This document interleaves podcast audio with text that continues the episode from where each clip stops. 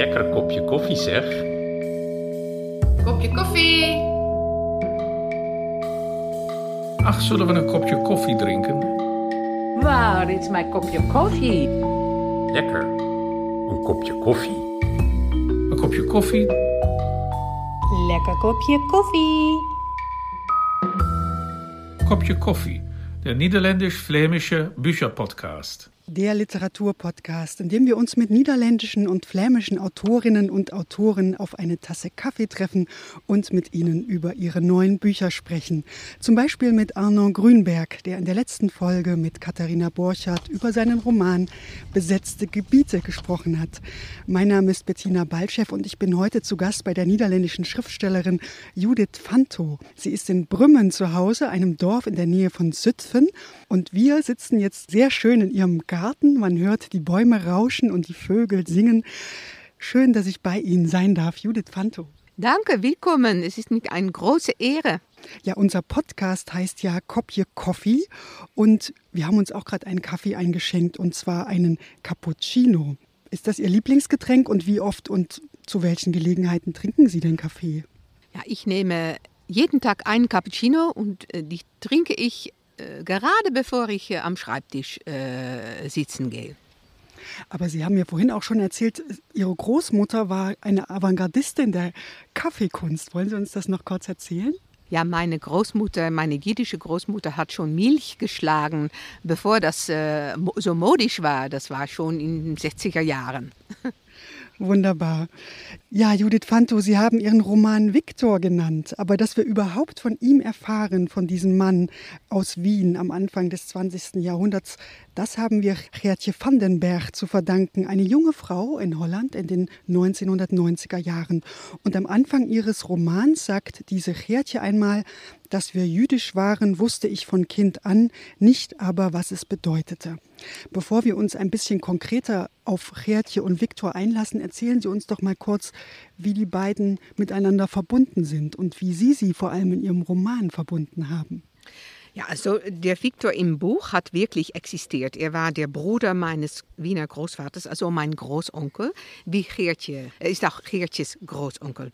Und mein Roman führt sie in den 1930er Jahren am Vorabend des Zweiten Weltkriegs nach Wien innerhalb die wohlhabende jüdische Familie Rosenbaum und ihr ältester Sohn Viktor ist ein Enfant terrible. Er ist ein extravaganter Schönschwätzer, ein Frauenheld, äh, der keine seiner Studien vollendet. Aber der Anschluss 1938 ist ein Wendepunkt, das ungeahnte Eigenschaften in Viktor erschließt. Oh, Viktor tritt als Beschützer der Familie hervor und schafft es durch seinen Mut und seine Unerschrockenheit, einige seiner Verwandten von der Zerstörung zu retten. Und wir folgen nicht nur Viktor, aber auch äh, Geertje, der 60 Jahre später in den Niederlanden äh, innerhalb derselben Familien geboren äh, wird. Äh, sie ist also das jüngste Mitglied der Familie. Sie ist Jurastudentin in Nimwegen und ja, sie geht auf der Suche nach ihrer Familiengeschichte und dabei stößt sie auf ein Familiengeheimnis über ihren Großonkel Viktor. Sie entdeckt, warum ihre Familie so ambivalent über den Viktor spricht und warum ihre Familie die jüdische Identität leugnet. Und sie versucht, das Judentum auf die Geschichte zurückzugewinnen. Ja. Ja, Sie erzählen also von einer jüdischen Familie, Sie haben es gerade angedeutet, die ihr Jüdischsein nicht bespricht. Aber doch werden in dieser Familie sehr sinnliche Rituale gepflegt. Man könnte sagen, mit Sachertorte und Musik schlägt die Familie die Brücken nach Wien, also der Heimat ihrer Vorfahren, der Heimat auch von Viktor, haben Sie gerade erzählt. Denn dort lebten die Rosenbaums in der Währinger Straße. Anton und Martha Rosenbaum mit den drei Kindern Laura, Felix und eben Viktor. Und dieser Viktor ist eben ein ganz besonderer Mann, der es seinen Mitmenschen nicht immer ganz leicht macht, oder Judith Fanto? Ja, genau. Äh, und neulich kam mir der Gedanke, dass Viktor wahrscheinlich das hatte, was wir heute ADHS nennen würden. Laut meiner Mutter sperrten die Dienstmädchen Viktor immer wieder ein im Flurschrank. Und ich möchte die Handlung des Buches jetzt nicht verraten, aber Viktors Rolle am Ende des Buches unterscheidet sich sehr von der am Anfang des Buches. Äh, der Frage ist eigentlich, ist der Viktor ein Schlitzohr oder ist er Äh, ein Heiliger, ein Lamed Wafnik, ein Moses, ein Prophet, ein Märtyrer. Wahrscheinlich ist ja alles auf einmal, oder? Ja, ja. Ja, das ist schön gesagt. Ja, stimmt. Genau, Sie haben gerade schon erwähnt, am Anfang ist er so ein Lebemann, ein Filou, könnte man vielleicht auch sagen. Und er verbringt viel Zeit in Wiener Kaffeehäusern und das passt natürlich sehr gut zu unserem Podcast Kopje Coffee. Und deshalb möchten Sie uns gerne ein paar Absätze aus Ihrem Buch vorlesen, damit wir einen Eindruck bekommen, wie Ihr Roman auf Niederländisch klingt.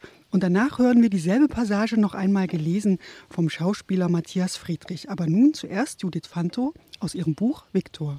Terwijl hij behendig uit zijn jas zwierde en zijn hoed in de richting van de kapstok lanceerde, zochten zijn ogen de tafeltjes in Café Rieter af. Daar zat ze, alleen, en keek in gedachten verzonken voor zich uit. Ze was mooier dan in zijn herinnering. Victor liep op haar toe, nam haar hand in de zijne en kuste die langdurig. Je bent laat, zei ze en haar stem trilde. Een uur te laat. Te laat, maar lieve Cynthia, Celia. Lieve Celia, je weet toch dat er niet zoiets bestaat als tijd. Laat staan het verstrijken van tijd. Niet de tijd gaat voorbij, de mens gaat voorbij. Jij en ik, wij zijn als deinende scheepjes op een oneindige zee van tijd. Met zijn duim beroerde hij even haar wang, terwijl hij met zijn andere de ober wenkte. Wat telt is dat ik er ben.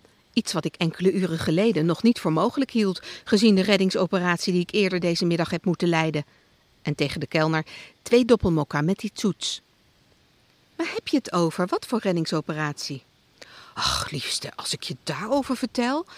Nadat ik wat zaken had afgehandeld op het Kriau, reed ik vroeg in de middag terug naar de stad om bij Knietje een lichtgrijs wollen maatpak af te halen.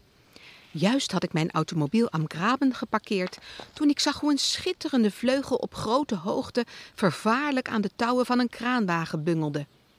De arme piano trachtte wanhopig de uitgestrekte armen te bereiken van de verhuizers op de derde verdieping, die voor haar komst zelfs de ramen uit de sponningen hadden getild. De kelner zette de bestelling neer. Victor doopte een koekje in zijn koffie en stopte het in één keer in zijn mond. Een piano met hoogtevrees. Inderdaad, beste Celia, geloof me. Tot vandaag wist ik ook niet dat het bestond. Hoe dan ook. Ineens hoorde ik een krakend geluid. Ik liet mijn blik razendsnel langs de gevel naar beneden glijden en zag daar een oude dame lopen in een donkerblauw ensemble. Dus ik bedacht me geen seconde, rende in volle vaart op die vrouw af, greep haar in één beweging en landde een paar meter verderop. Nooit zal ik het afgrijzelijke akkoord vergeten dat klonk toen de vleugel zich vlak achter ons te pletter wierp. Viktor entledigte sich mit Schwung seines Mantels und warf den Hut auf das Brett, wobei er bereits mit den Augen die Tische des Café Ritter absuchte. Da saß sie, allein und blickte gedankenverloren vor sich hin. Sie war schöner als in seiner Erinnerung. Er ging hin, ergriff ihre Hand und drückte einen langen Kuss darauf. Du kommst zu spät. Ihre Stimme bebte. Eine geschlagene Stunde zu spät. Zu spät. Aber liebe Cynthia, Celia. Hm, liebe Celia, du weißt doch, dass Zeit im Grunde nicht existiert. Ebenso wenig wie ihr Vergehen. Nicht die Zeit geht vorbei, sondern der Mensch. Du und ich, wir sind schaukelnde Boote auf einem endlosen Meer aus Zeit. Mit dem Daumen berührte er kurz ihre Wange, während er mit der anderen Hand den Ober heranwinkte. Was zählt, er pausierte kurz, um mit den übrigen Gästen dem jungen Pianisten zu applaudieren, der soeben seine Liebesträume beendet hatte und sich huldvoll verneigte. Was zählt ist, dass ich da bin. Zumal das vor ein paar Stunden kaum möglich erschien, angesichts der Rettungsaktion, die ich durchführen musste. Und zu dem herbeigeeilten Kellner sagte er: Zwei Doppelmocker bitte und Kipfel dazu. Wovon redest du? Was für eine Rettungsaktion? Ach, Liebste, wenn du wüsstest. Heute Vormittag hatte ich geschäftliche Dinge auf der Kriau zu regeln und fuhr dann in die Innenstadt, um bei Knies einen hellgrauen Anzug abzuholen. Ich hatte mein Auto gerade am Graben geparkt, da sah ich einen herrlichen Flügel in großer Höhe an einem Kran baumeln. Das arme Klavier versuchte verzweifelt, die ausgestreckten Arme der Möbelpacker im dritten Stock zu erreichen, die dafür sogar die Fenster ausgehängt hatten. Der Ober brachte das Gewünschte. Viktor stippte den Kipferl in seinen Kaffee und steckte es dann ganz in den Mund.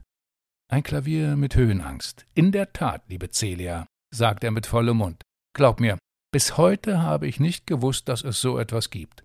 Aber wie auch immer, auf einmal war ein gefährliches Knacken zu hören. Ich ließ den Blick blitzschnell an der Fassade herabgleiten und sah eine alte Dame in einem hellblauen Kostüm. Ohne eine Sekunde zu zögern, rannte ich hin, packte sie beherzt und wir landeten ein paar Meter weiter auf dem Boden. Nie werde ich den grässlichen Akkord vergessen, mit dem der Flügel sich unmittelbar hinter uns zu Tode stürzte. Ein Klavier mit Höhenangst und Todeswunsch also, bemerkte Celia. Ja, ob du es glaubst oder nicht, so etwas gibt es. Und jetzt pass auf. In dem Moment, als ich der alten Dame aufhalf, die wundersamerweise unverletzt geblieben war, und ein hilfsbereiter Passant mir ihren Hut reichte, stürmte plötzlich ein Mann auf uns zu. Erst nachdem er mich umarmt und mir überschwänglich gedankt hatte, sah ich, wer es war. Lass mich raten. Der Kanzler? Fast richtig. Es war Felix Weingartner. Erstaunt sah sie ihn an. Der Direktor der Staatsoper? Weingartner und seine alte Mutter haben mich daraufhin zum Mittagessen bei Sacher eingeladen, und somit steckte ich in der Klemme. Viktor tunkte sein zweites Kipferl in den Kaffee. Selbstverständlich habe ich mich vor Sehnsucht nach dir verzehrt, aber dann siegte doch mein Verantwortungsgefühl über das Eigeninteresse. Ich habe mir gedacht, dass du dich gewiss für mich geschämt hättest, wenn ich die Einladung ausgeschlagen hätte und dafür rechtzeitig hier gewesen wäre. Ja, nein, natürlich, sagte Celia. Eine Zeit lang schwiegen sie und lauschten dem Fantasie-Impromptu, das durch den Raum klang. Der Kaffee ist ja eher durchschnittlich, aber wie dieser Bursche Chopin spielt, Himmel nochmal, das macht einiges wett, sagte Viktor schließlich. Über die kühle Marmortischplatte hinweg fasste er nach Celias Händen. Entzückende Finger, lang und schlank. Er beugte sich vor und küsste die schwieligen Fingerspitzen ihrer linken Hand. Geige, nicht wahr? Cello, das habe ich dir doch vorige Woche erzählt. Das Spiel ihrer Finger mit seinem Geschlecht war jedenfalls unvergesslich gewesen. Du musst für mich spielen. Versprich mir das. Sie lächelte. Erst wenn du mir mehr von dir erzählt hast. Ich habe absolut keine Ahnung, womit du dich beschäftigst. Studierst du? Ach, die Wissenschaft. Nein. Die heutigen Akademiker wissen sehr viel von sehr wenig. Ich betrachte mich eher als eine Art umgekehrter Professor, der etwas weniger weiß, dafür aber von viel mehr.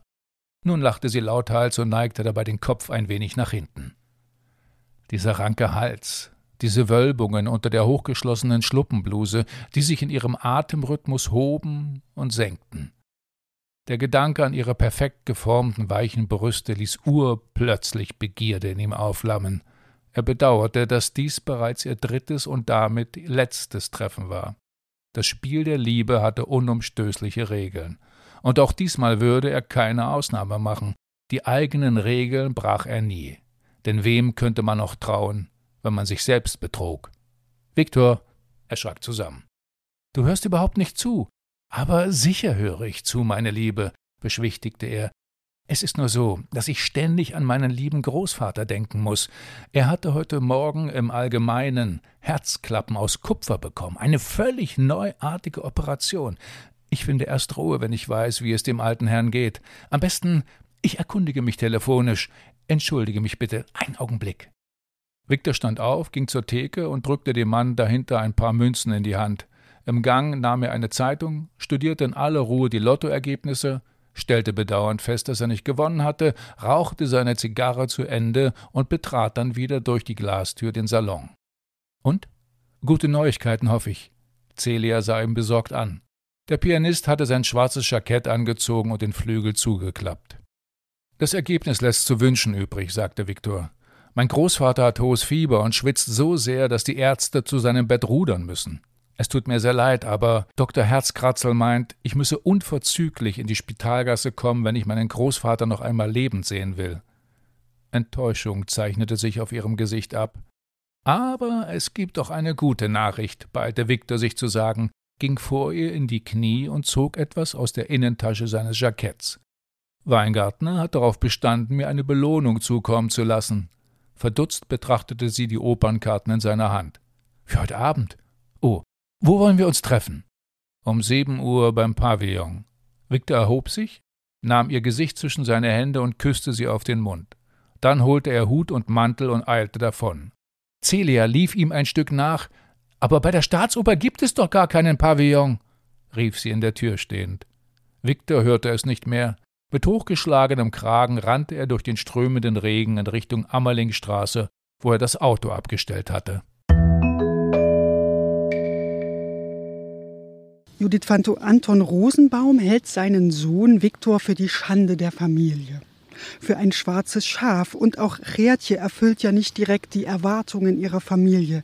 Denn nachdem sie ein Jurastudium in Nimwegen begonnen hat, beginnt sie die Familiengeschichte zu erforschen, über die ja zu Hause so wenig gesprochen wurde.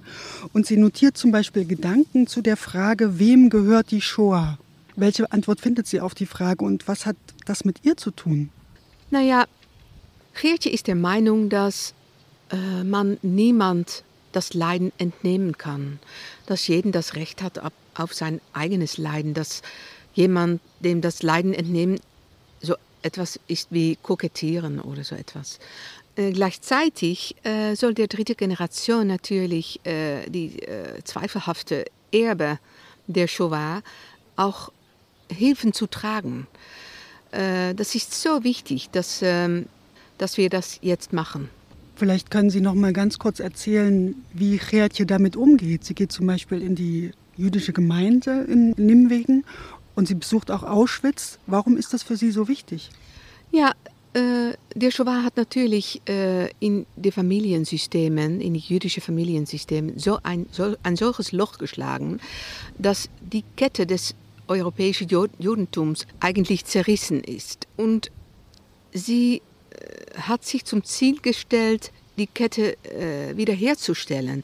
Und sie schließt sich dazu eine jüdische Gemeinde an. Sie, sie vertieft sich wirklich in den Gesetzen des Judentums. Und sie äh, ist der Meinung, dass man wirklich aus dem Versteck kommen soll jetzt. Die dritte, Generation sollte das Judentum auch ein bisschen entspannen, mit mehr Entspannung erleben. Also es ist keine Verdienst, um jüdisch zu sein, aber es ist auch nichts, um äh, sich äh, zu schämen. Und schließlich ändert Gertje Berg sogar ihren Namen. Sie möchte nämlich nicht mehr Gertje heißen. Auch dazu gibt es ein Kapitel, das in einem Café spielt, diesmal in Nimwegen, wie wir nun auch noch mal in einem kurzen Lesestück hören werden.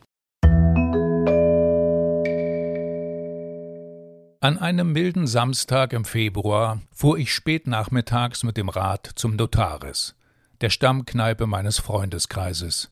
In meiner Tasche befand sich der Gerichtsbeschluss. Buchstaben sind Symbole, und schon deshalb hat jeder Name sein eigenes Gewicht, hatte ich im Antrag geschrieben. Das Wesen des jeweiligen Menschen kommt darin zum Ausdruck.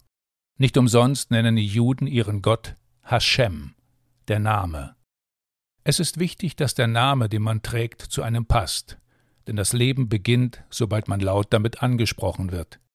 Von dem Moment an ist ein Kurswechsel nur noch per Namensänderung möglich. An unserem angestammten Tisch saß Yolanda vor sich eine Tasse Kaffee und ein Gläschen Likör und las in einem Buch. Zeitreisen sind machbar, begrüßte ich sie. Echt wahr? Das musst du mir beweisen. Ich zog den Umschlag aus meiner Tasche. Was ist da drin? Meine neue Geburtsurkunde, sagte ich. Judith Vandenberg. Das verstehe ich nicht. Du bist doch als Gertje Vandenberg geboren, oder? Eigentlich nicht. Laut Gesetz gilt eine Namensänderung rückwirkend. Mit einer Handlung im Heute habe ich geändert, was vor 18,5 Jahren geschehen ist. Das nennt man juristische Fiktion. Ich habe schon immer Judith geheißen. So ein Quatsch. Ich nenne das Geschichtsfälschung. Zeit ist ein unumkehrbarer Strom. Stimmt, die Zeit kann man nicht zurückdrehen, aber manche ihrer Auswirkungen schon. Faktisch habe ich nie anders geheißen als Judith. Gertje existiert nicht mehr. Ich sah Jolanda an. Du freust dich gar nicht für mich, was? Klar, freue ich mich, ich, ich bin nur besorgt. Gertje hat doch dazu beigetragen, wer und was Judith heute ist, und sie suchte nach Worten. Was ich sagen will, Du kannst deinen Namen noch so oft ändern, aber vor dir selbst kannst du nicht fliehen. Vielleicht nicht, aber wer seinen Namen ablegt, der wird etwas los, so wie eine Schlange ihre alte Haut abstreift, um neu geboren zu werden. Aber eben, das geht nicht. Du kannst Gertje nicht loswerden. Ich will mich ja auch gar nicht selbst loswerden. In meinen Augen brannten Tränen. War es denn nicht möglich, das Ganze meiner besten Freundin zu erklären? Weißt du, es ist, als ob ich die Verpflichtung losgeworden bin, die mein Name mir auferlegt hat, versuchte ich es erneut. Gertje ist doch nur ein Wort. Nein, kein Wort, sondern ein Name. Ein Name ist viel mehr als nur ein Wort. Genau das ist das Problem. Ein Name steht für Erwartungen und steuert das Verhalten. Entschuldige, meine Liebe, aber diese freudschen Phrasen sind überholt. Eine Namensänderung gibt dem Leben keine Wendung, schon gar nicht rückwirkend. Wir nippten an unseren Getränken, jede mit den eigenen Gedanken beschäftigt. In welcher Weise steuert der Name Judith dein Verhalten? fragte Jolanda schließlich. Er weist mir den Weg, den ich gehen will. Jolanda lachte los und schüttelte so energisch den Kopf, dass ihre braunen Locken wippten. Kann passieren, dass ich mich am Anfang vertue, warnte sie. Macht nichts, sagte ich schnell. Mir geht es im Grunde nicht darum, nicht mehr Gertje genannt zu werden, sondern darum, dass ich mich selbst nicht mehr als Gertje sehe. Ich habe nie so recht gewusst, wer ich bin, aber mit Sicherheit bin ich keine Gertje. Judith Fanto, ein Name ist mehr als nur ein Wort, schreiben Sie. Und es ist natürlich kein Zufall, dass die Judith im Buch so heißt wie Sie, Judith Fanto. Auch Sie entstammen einer jüdischen Familie und die Idee zu dem Buch haben Sie schon sehr lange mit sich getragen. Wie kam es denn dazu, dass Sie es jetzt gerade geschrieben haben? Ja, äh, ich habe es schon sehr lang schreiben wollen und Imre Kertész hat gesagt, und das ist so schön, ähm, Schreiben ist irgendwie eine Art Nicht-Leben. Also ich äh, wollte zuerst ein bisschen leben, studieren, arbeiten, Kinder äh, bekommen und äh, heiraten. Und, aber jetzt ist es ein bisschen ruhiger und ähm, jetzt habe ich die Geschichte so geschrieben und ich, hat, ich hätte sie nie eher so schreiben können, als ich es jetzt gemacht habe, so, mit so einer Nuance und so liebevoll. Äh, ich glaube, ich musste selbst, äh, selbst auch ein bisschen Geschichte haben, um diese Geschichte so nuanciert aufzuzeichnen. Und natürlich hat es auch den Viktor gegeben in ihrer Familie. Äh, das war der Bruder ihres Großvaters. Was hat Sie denn an diesem realen Viktor so sehr beeindruckt? Dass ich nichts von ihm wusste. Und ja, das hat natürlich so meine Neugier geweckt. Das Schweigen, das, äh, das macht so, ja, so neugierig. Ja. Und warum wussten Sie nichts über diesen Viktor? Warum wurde er verschwiegen? Ich glaube, er hat meine Großeltern und meine Familienmitglieder einfach erinnert an sehr schmerzhafte äh, Sachen. Und es war ja einfach zu schmerzhaft, um über ihn zu reden. Das glaube ich. Er hat meine Großeltern natürlich daran erinnert, dass er einfach der Grund ist, dass sie es einfach der Shoah überlebt haben und ähm, dass er sein Leben dafür geopfert hat. Ja, das ist wie ein Doppel-Survival-Skill, nicht? Das ist ein äh, Überlebensschuld 2.0. ja. Aber wir dürfen nicht vergessen, Viktor ist kein Sachbuch, sondern ein Roman. Auch wenn er sehr schwerwiegende Themen behandelt, ist es kein schwerer Roman geworden. Es gibt immer wieder auch komische Szenen und Viktor wickelt nicht nur seine Familie immer wieder um den Finger, sondern auch den Leser und die Leserin. Warum war es Ihnen so wichtig, dieses Buch auch mit Leichtigkeit und Humor zu schreiben? Ja, das war sehr wichtig für mich. Ich, äh, ich möchte äh, nicht ein, nur einen Holocaust-Roman mehr schreiben. Ich, äh, ich habe die Roman so ein bisschen Jüdischkeit geben wollen. Ähm, ich glaube, die äh, jüdische, jüdische Tra Tradition von Weisheit, Melancholie und Humor, wie ein jüdischer Witz, ist so eine sehr schöne Tradition. Das ist so eine schöne Art, um das Leben zu leben und vor allem zu überleben. Und das ist eigentlich auch die Art, die Weise, worauf ich am liebsten mich durchs Leben bewege. Ihr Buch ist in den Niederlanden 2020 zum besten Debüt des Jahres gewählt worden. Wie ist denn das, wenn man plötzlich die eigene Geschichte erzählt und, und damit so in die Öffentlichkeit tritt und so viel Anerkennung bekommt? Was hat das bei Ihnen auch ausgelöst? Ja, das war so ein seltsames Gefühl, dass Viktor wirklich durch äh, so viele Menschen wirklich gesehen wird jetzt. Und das ist eigentlich eine Art Rehabilitation für ihn. Ja, und ich, äh, ja, ich habe das Buch geschrieben, ich habe Viktor geschrieben, um meine Vorfahren zu ehren. Und ja, ich glaube, das ist die größtmögliche äh, Ehre, die man äh, den Vorfahren geben können, dass ja, das ist so preisgekrönt ist und jetzt übersetzt auf Deutsch. Ja, Sie erwähnen es gerade, das Buch wurde übersetzt sehr schön von Eva Schweikart aus dem Niederländischen. Was ist das denn für eine Erfahrung, wenn man sein eigenes Buch in einer anderen Sprache liest und dann auch noch in der Sprache der Vorfahren? Ja, die Geschichte hat sich natürlich vor mindestens 50 Prozent auf Deutsch abgespielt und eigentlich ist es mehr ur ursprünglich, dann ich es schreiben könnte. Und das ist so ein seltsames und ein wunderschönes Gefühl. Erkennen Sie die Geschichte wieder, wenn Sie sie auf Deutsch lesen? Hm, ja, ich bin natürlich Niederländerin und äh, ja, ich habe es auf eine sehr niederländische Weise geschrieben, aber äh, auf der anderen Seite glaube ich wirklich, dass es ja mehr authentisch worden ist mit der Übersetzung. Ja, ja. Sie waren auch mit der deutschen Übersetzung schon zu Gast in Leipzig und in Wien. Werden Ihnen da andere Fragen gestellt als in den Niederlanden und sind die Reaktionen andere als hier in diesem Land? Ja, es gibt viele Reaktionen und ich glaube, jeder Leser holt sich etwas heraus, was für ihn äh, oder für ihr äh, wichtig ist. Ich glaube, in Österreich äh, lag die Betonung ein bisschen mehr auf äh, äh, Wien und die Orten in Wien und der Viktor und der Familie Fanto. Und in Deutschland glaube ich, dass die Betonung ein bisschen mehr war, ähm, das Interesse war ein bisschen mehr äh, der Holocaust und die jüdische Identität, die, die Geertje äh, am Ende annimmt. Sie haben für dieses Buch sehr viel recherchiert. Sind Sie denn auf Familiengeheimnisse tatsächlich auch in Ihrer Familie noch getroffen? Sie beschreiben ja ein Geheimnis in dem Roman, was wir jetzt nicht verraten wollen. Das kann jeder Leser selber rauskriegen. Wie sind Sie denn vorgegangen bei der Recherche?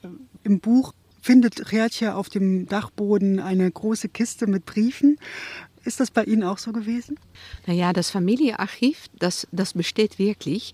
Und wissen Sie, was ich äh, entdeckt habe? Zum Beispiel, dass meine Großeltern in, äh, in Realität äh, nach Belgien geflüchtet sei, äh, äh, sein, aber sie wollten danach durchreisen nach England und mein Großvater, der Philosoph war, war sich, äh, wollte sich anschließen bei der äh, Engl englischen äh, Armee, um äh, gegen die Nazis zu, äh, zu streiten. Das ist für mich so ein, das war wirklich, und ich, jetzt weiß ich auch, ich habe auch entdeckt, dass sie versucht haben, in der USA zu flüchten. Ja. Und das hat auch nicht geklappt? Nein, hat nicht, hat nicht geklappt. Sie haben kein Avidavit bekommen können. Nein. Also ist es auch eine schicksalshafte Fügung, dass Sie heute in den Niederlanden leben, oder? Dass ich überhaupt lebe, denn wenn Sie nicht nach, nach, den, nach Belgien und den Niederlanden gekommen waren, dann, dann, äh, dann war ich nicht geboren. Judith Fanto, haben Sie vielen Dank für diese Einsichten in die Entstehung Ihres Romans Viktor. Das Buch ist im Verlag Urachhaus erschienen und wurde von Eva Schweikert aus dem Niederländischen übersetzt. Und das war Kopje Coffee, der niederländisch-flämische Bücherpodcast von der Niederländischen Stiftung für Literatur in Amsterdam, von Flanders Literature in Antwerpen sowie der Niederländischen Botschaft und der diplomatischen Vertretung von Flandern in Berlin. Zu hören ist dieser Podcast auf www.letterenfonds.nl und natürlich überall da, wo es Podcasts gibt.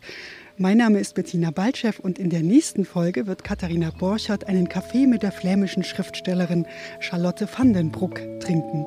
Liebe Judith Fanto, haben Sie vielen Dank, dass ich bei Ihnen sein durfte. Und danke Sie. Vielen Dank.